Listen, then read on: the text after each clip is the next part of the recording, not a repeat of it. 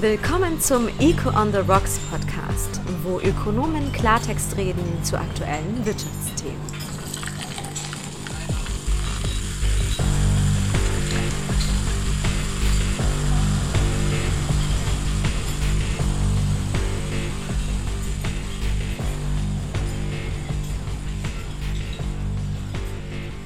Geschätzte Damen und Herren, liebe Zuhörerinnen, liebe Zuhörer, willkommen zur Folge Nummer 5 von Echo on the Rocks, der geselligen Ökonomen-Feierabendrunde zu zeitkritischen Themen. Heute mit Veronika Weißer, Ökonomin bei der UBS, mit Peter Fischer, Chefökonom der Neuen Zürcher Zeitung und meiner Wenigkeit in der Moderatorenrolle Peter Grünfelder von Avenir Suisse. Sie wissen es alle, in weniger als vier Wochen ist Weihnachten und nur wir Eco-Rocker kamen tatsächlich auf die Idee, am heutigen Abend bei einer geselligen Weinrunde zu diskutieren und zu streiten über die Frage, was hätten wir für Weihnachten in der Schweiz, wenn wir nicht unsere heutige stark protektionistisch geprägte Landwirtschaftspolitik hätten. Aber bevor wir in die Diskussionsrunde zu diesem ökonomisch doch arg strapazierten vorweihnachtlichen Thema einsteigen, vorerst die obligate Weinrunde zur Weinauswahl und vor allem zur Begründung der Weinauswahl über ich gerne das Wort nun an unseren heutigen Master of Ceremony, Peter Fischer. Peter, herzlichen Dank. Ja, was wäre Weihnachten ohne einen guten Wein? Und äh, glücklicherweise muss dieser Wein nicht mehr zwingend nur aus dem Ausland stammen. Ich habe heute einen Weißwein mitgebracht, den wir unseren Autoren schicken. Also wenn du in der NZZ geschrieben hast, dann kriegst du dann auch einen. Und zwar ein, der heißt Saint-Severin ist aber ein Walliser Fondant. Und wenn du jetzt an Fondant denkst, dann hat man früher immer gedacht, oh, zumindest Fondue schütten, oder? Aber heutzutage, finde ich, ist das ein wirklich schöner Weißwein, der es mit einem Sancerre oder so durchaus aufnehmen kann. Preislich, äh, der auch günstiger ist als die französische Konkurrenz, aber sich durchaus trinken lässt. Darauf kommen wir ja vielleicht noch. Zum Wohl! Zum Wohl! Also wir sehen günstige Weingeschenke der NZZ für die externen Autoren, aber trotzdem herzlichen Dank für die Gabe.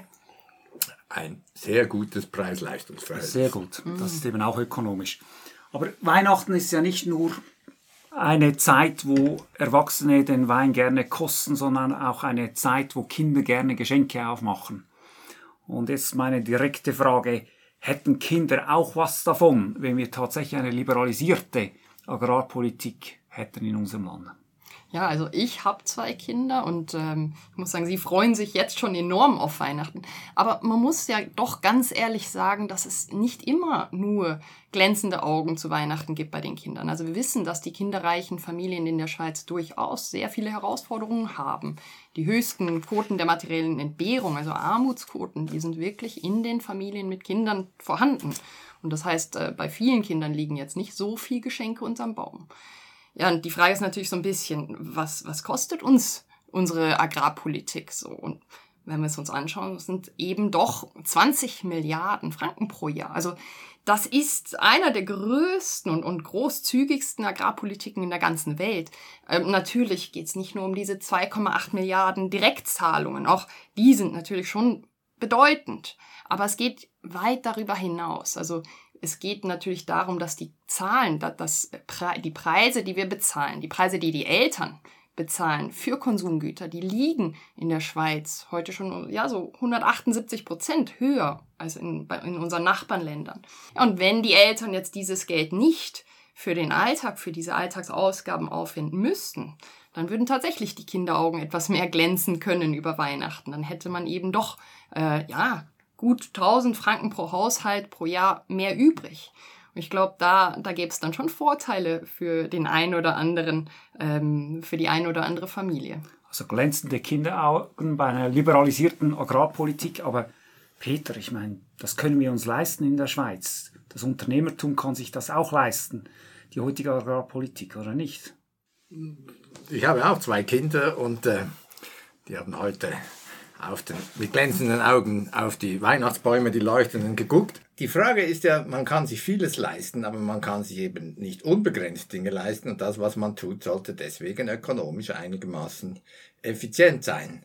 Landwirtschaftspolitik ähm, schadet den Konsumenten, aber es schadet auch den Unternehmen, weil die Importe durch den Grenzschutz deutlich verteuert werden, haben Restaurants, Hotels etc. ein wesentlich schwierigeres Leben und äh, Probleme mit der, mit der Konkurrenz zu konkurrieren, wenn sie nicht gerade geschlossen ist in Österreich. Ähm, zudem ist die Landwirtschaftspolitik ist ein wesentlicher äh, Grund, wieso wir im Freihandelsbereich nicht wirklich vorankommen. Oder? Das ist ein Thema, wieso es uns nicht gelingt, mit der USA ein Freihandelsabkommen abzuschließen. Wir können das äh, offen ansprechen. Großbritannien hat gerade einen Beitrittsgesuch zu CPTPP, diesem asiatischen Freihandelsabkommen, gestellt. Wir haben uns überlegt, ob wir das auch tun wollen. Und offenbar ist der Bundesrat zum Schluss gekommen, nein, nein, da würden, wären landwirtschaftlich zu viele Zugeständnisse nötig, das machen wir vorläufig nicht. Also wir haben da hohe Kosten, auch für die Unternehmen, die exportorientierten, durch die Freihandelsabkommen, die importorientierten, weil es sehr teuer wird. Es ist ja überhaupt eigentlich ökonomisch eine Tragödie. Es geht ja gar nicht nur um die Bauern, aber wenn man das ansieht, die, der Beitrag, den die Landwirtschaft zum Bruttoinlandprodukt leistet, wenn man das aufrechnet mit den Subventionen etc., dann ist der Netto deutlich negativ. Man spricht so ungefähr von einer negativen Wertschöpfung von 16 Milliarden Franken. Äh, das ist, äh, sind fast zwei Millionen pro Stunde. Wollen wir uns das wirklich leisten? Erst recht, wenn man sieht, dass es eigentlich weder den Konsumenten noch den Bauern damit richtig gut geht. Also ich höre, Peter wünscht sich zu Weihnachten ein Freihandelsabkommen mit den Vereinigten Staaten, das äh, schon in den Nullerjahren äh, nicht zustande kam. Es wird schwierig, aber CPTP wäre einfach wäre eine, eine, eine weitere Möglichkeit, dass sich die Schweiz da entsprechend anschließt, das ist klar. Nun, die Frage ist, haben, haben hätten, wir Schweizer Wein. Zum Glück haben wir Schweizer Wein, der liberalisiert ist, äh, wo eben auch der freie Markt spielt und die Qualität auch äh, uns äh, hier in dieser Runde überzeugt. Ich meine, wir können auch sagen, klar sagen, auch der Bauernstand, die Schweizer Bauern hätten wahrscheinlich doch auch Vorteile von einem liberalisierten Markt. Ich meine, das ist wahrscheinlich neben der Medizinbranche der höchst regulierte äh, Markt in Anführungszeichen der Schweiz. Das sind ja Letztlich ganze, haben die Bauern gar nicht so viel davon, oder? Nein, die haben ja äh, tausende von Seiten Regulatorien, die sie jährlich erfüllen müssen. Wir sagen immer überspitzt formuliert, es braucht einen juristischen Knecht auf jedem Bauernhof, um all diese Vorschriften äh, nachzulesen und zu erfüllen. Das ist die eine Seite. Aber jetzt die Frage an euch zurück. Peter hat gesagt, eben die Vorteile, die das Unternehmertum hätte. Veronika hat gesagt, die Vorteile für die Kinder, die glänzenden Augen. Aber was wir dann hören vom Bauernstand ist auch, ja, die Preisfrage. Ihr liberale Ökonominnen und Ökonomen blendet die Preisfrage aus. Äh, was hätte ein geöffneter Bauernmarkt letztlich für Auswirkungen auf die Preisentwicklung, würden Bauern damit nicht definitiv zu den Verlierern? Ja, also ich glaube, da, da müssen wir überlegen, was sind denn die Alternativen zu unserem aktuellen Modell? Denn äh, ich glaube, wir sehen es alle. Das aktuelle Modell, das ist eigentlich für keinen gut. Also die Bauern, die leiden. Wir sehen ja auch, dass äh, die Anzahl Höfe immer zurückgeht. Äh, die Kinder, die erwachsen, also der Steuerzahler, die Unternehmen, unsere Möglichkeiten, Freihandelsabkommen abzuschließen. Also der aktuelle Zustand ist, ist nicht toll. Und äh, das ist das relativ klar. Die Frage ist, welche Alternativen gibt es? Und wenn wir da aber so ein bisschen anfangen, einfach ins Ausland zu schauen, zu schauen, wer hat jetzt eigentlich äh, den Agrarmarkt liberalisiert und welche Wirkung hatte das? Dann haben wir ganz in der Nähe ein super Beispiel. Also die äh, österreichische Regierung, als sie dann im EU-Binnenmarkt sich integriert hat, haben sie im Agrarbereich äh, massiv die Regeln reduziert. Sie haben eröffnet, geöffnet und was wir gesehen haben, ist, dass dann ein wirkliches, ein riesen Innovationsschub kam. Und äh, die Bauern in Österreich, die haben sich dann entwickelt so zum Feinkostladen des EU-Binnenmarkts. Sie haben statt, dass sie irgendwie nur noch Milch und Zucker, Zuckerrüben, also aus der Vergangenheit produziert haben, haben sie beschlossen, ja, jetzt produzieren wir Feinkost, wir produzieren Sachen, die wir zum zehnfachen oder zwanzigfachen Preis auch verkaufen können. Und das war extrem erfolgreich. Und wenn wir anschauen, wie, was war der Einfluss auf die Bauern? Die haben tatsächlich äh, es geschafft in Österreich, dass dieses Bauernsterben, dieses Höfesterben äh, massiv verlangsamt wurde. Und ich glaube, das ist ein Beispiel auch für uns. Auch unsere Bauern und Bauerinnen zeigen zum Teil ganz innovative Ansätze, aber sind durch die heutige Regulierung doch noch sehr stark eingeschränkt. Und ich glaube, da gibt es ein, ein, Unternehmertum unter den Bauern, was wir eigentlich, ähm, was, was, als Chance dastünde, auch für diese Bauern und Bäuerinnen, äh, einen Befreiungsschlag zu erleben mit einer äh, frei, mit einem, einem freieren Agrarmarkt. Was man übrigens unter anderem beim von mir mitgebrachten Weißwein sieht, um ah, ja. da nochmal darauf zu kommen. Stoßen wir doch noch was darauf an, ja. Ähm, früher haben die Walliser Fondant äh, Berg, Sch Schwimmbäder produziert, die man dann in Literflaschen für zwei, drei Franken teilweise verkaufen musste.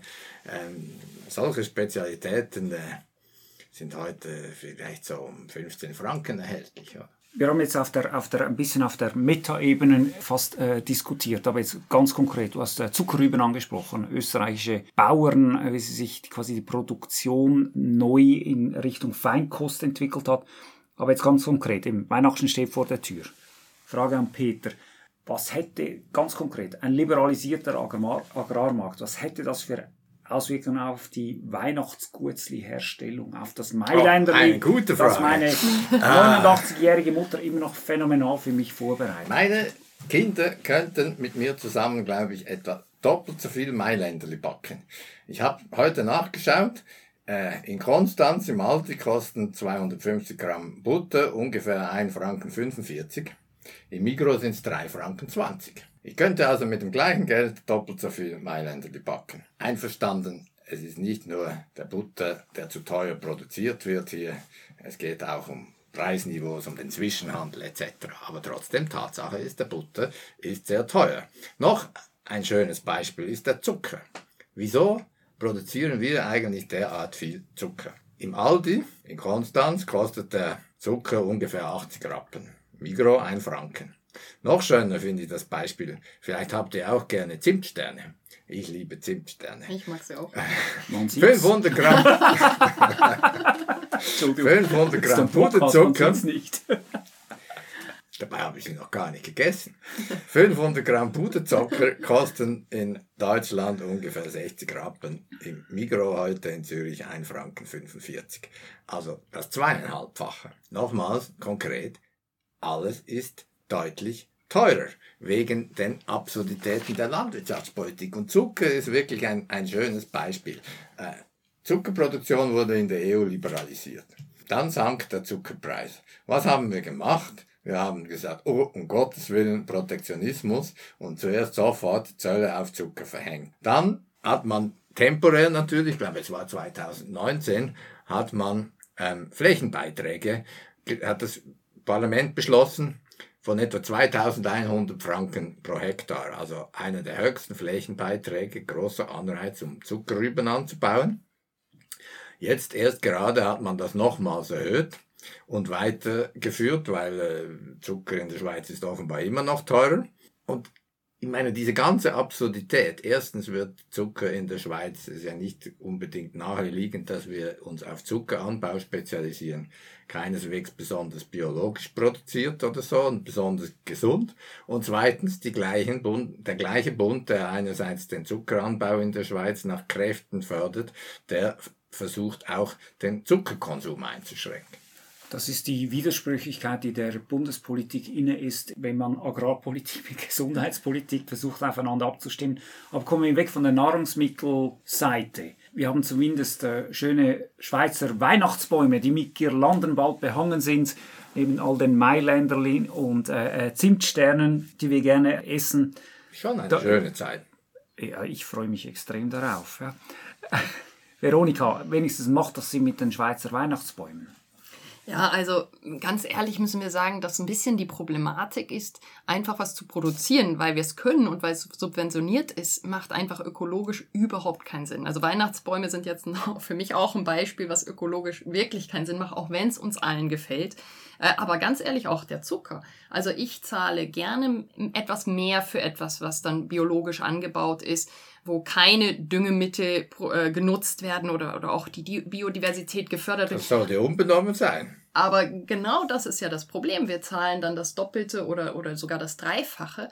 Und weil aber bei uns das Land gar nicht für diese ähm, Kulturen so geeignet ist, müssen wir massiv mehr Düngemittel verwenden. Das heißt, gleichzeitig mit dem hohen Preis müssen wir auch noch eine Einschränkung eigentlich dessen äh, hinnehmen, was wir möchten, nämlich eine Einschränkung unserer Biodiversität, unsere, eine Einschränkung äh, der, der ökologischen Lebensweise, die wir haben möchten. Und das macht dann irgendwann wirklich einfach keinen Sinn. Also wir subventionieren was, was genau dem eigentlich nicht entspricht, was wir haben möchten und was wir auch als Gesellschaft, glaube ich, schon längst vertreten, nämlich, dass wir langsam wegkommen müssen von den äh, ökologisch sinnlosen Maßnahmen. Und diese ökologisch sinnlosen Maßnahmen werden leider mit den Subventionen gefördert. Da wird den Bauern suggeriert, du sollst das produzieren, obwohl es ökologisch wirklich keinen Sinn machen wird und auch für den Konsumenten keinen Sinn macht. Aber damit sprichst du letztlich an diese Differenz zwischen dem Bild der Selbstversorgung, da eben diese Anbauschlacht während dem Zweiten Weltkrieg, alles muss selber in der Schweiz hergestellt werden,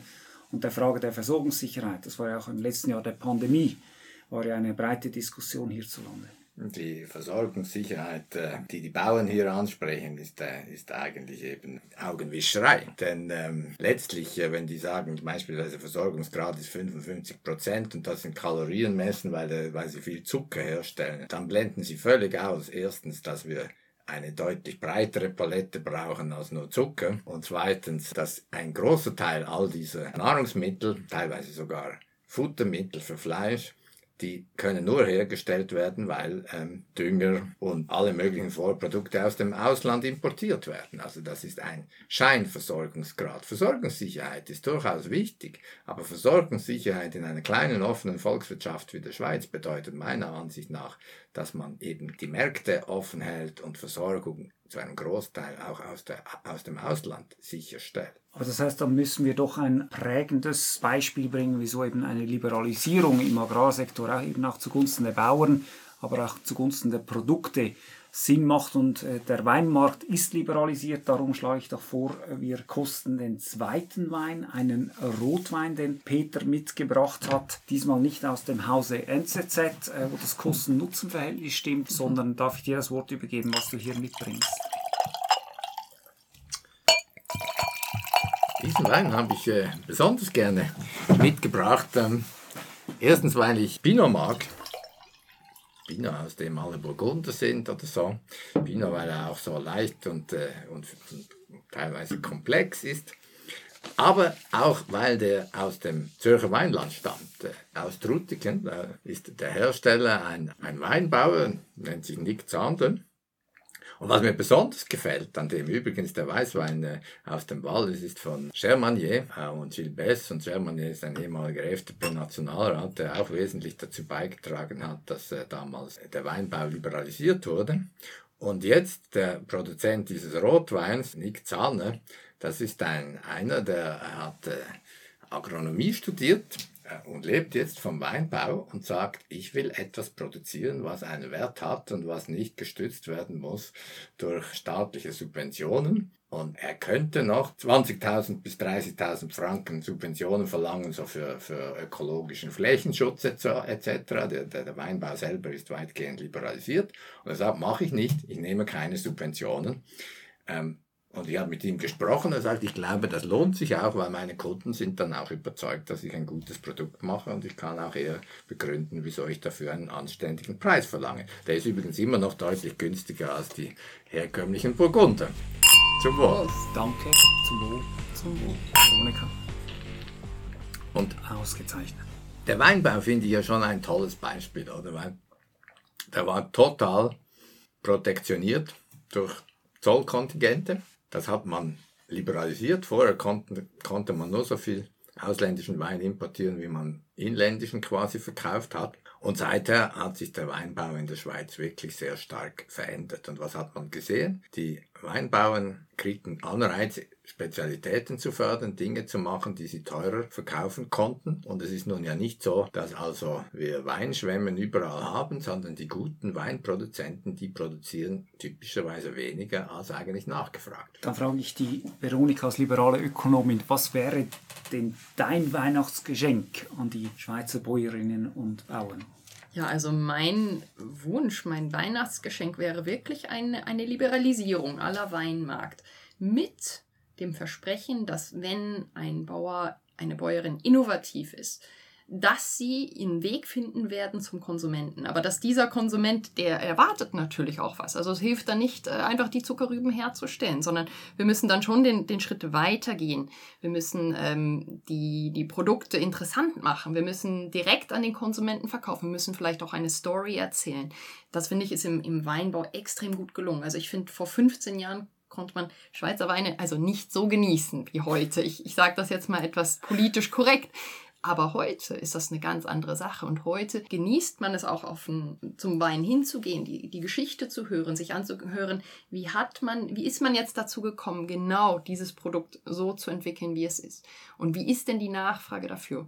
Und mein, mein Geschenk wäre, dass man den Bäuerinnen und Bauern die Chance gibt, zu zeigen, was sie können. Und ich glaube, aktuell sind sie da noch ein bisschen gefesselt. Das wäre ein Freiheitsschlag. Das heißt, eine Liberalisierung des Agrarmarktes wäre ein Geschenk für die Kinder, ein Geschenk für die Eltern, ein Geschenk für die Wirtschaft, ein Geschenk für die Bäuerinnen und Bauern und auch ein Geschenk für die Medien. Also jedenfalls, glaube ich, ist eine Rolle von uns Medien aufzuzeigen, dass wir schönere Weihnachten hätten, wenn wir ein bisschen eine sinnvollere Agrarpolitik hätten. Das zeigen alle möglichen Beispiele, übrigens auch Käse.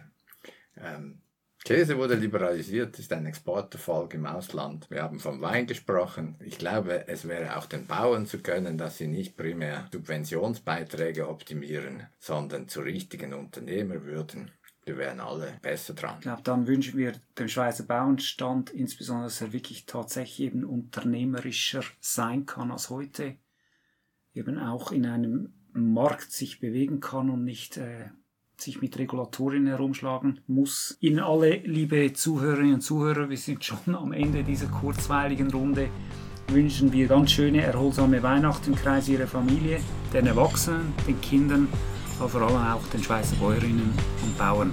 Bis im neuen Jahr. Alles Gute. Zum Wohl. Frohe Weihnachten dann. Frohe Festtag. Frohe Festtag. Zum Wohl. Zum Wohl.